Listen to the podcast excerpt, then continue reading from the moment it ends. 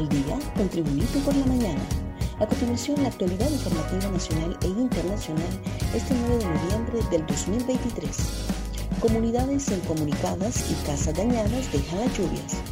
Los daños que las lluvias están dejando en el país son considerables. La Secretaría de Estado en el Despacho de Gestión de Riesgos y Contingencias Nacionales COPECO detalló que 178 comunidades están incomunicadas, mientras que ya se cuantifican 9.065 familias que han resultado afectadas. 779 damnificadas, 591 han sido evacuadas y 518 familias se mantienen albergadas en La Paz, Cortés, Santa Bárbara, Copán, donde se reportan daños en infraestructura y cultivos. Cuerpos de socorro se hacen un nudo para auxiliar a los damnificados. Los cuerpos de socorro, comités de emergencia municipal y elementos de las Fuerzas Armadas se han nudo en los últimos días, evacuando a miles de personas afectadas por las constantes lluvias que han afectado el territorio nacional, dejando varias zonas inundadas.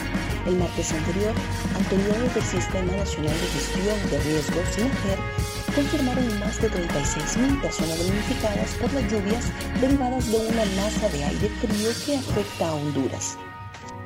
Bancadas opositoras dejan sin valor y efecto nombramiento de fiscales.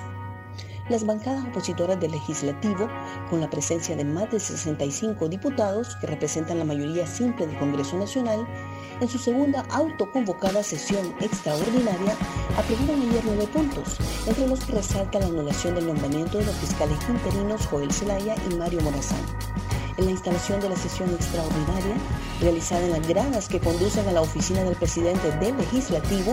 De entrada, la diputada del Partido Liberal, Katia Crivelli, presentó moción para decreto de convocatoria a sesión extraordinaria ayer miércoles.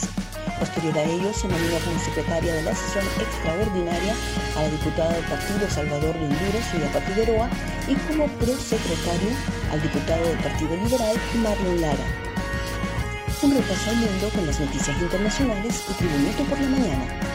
Mueren ocho personas, entre ellas cinco migrantes hondureños en Texas.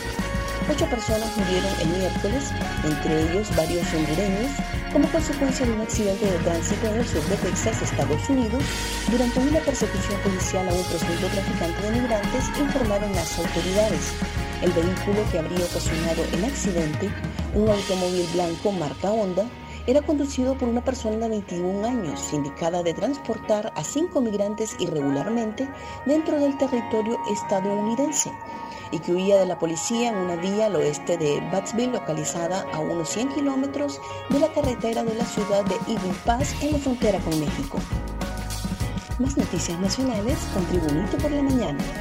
Fiscalía sigue con pericia financiera, extracción de correos que incriminan a Machito Mata.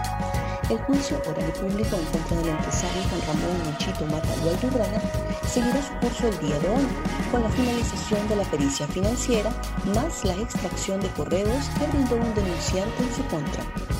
Por la tarde, el juicio fue suspendido para ser retomado hoy.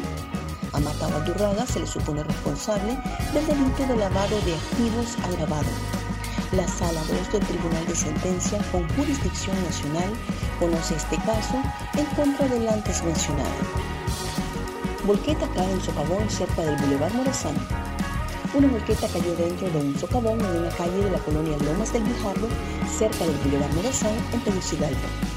Con las constantes lluvias, las inundaciones han estado a la orden del día y los socavones han surgido en diferentes puntos de la ciudad lo que amerita un constante monitoreo y atención inmediata de las respectivas autoridades.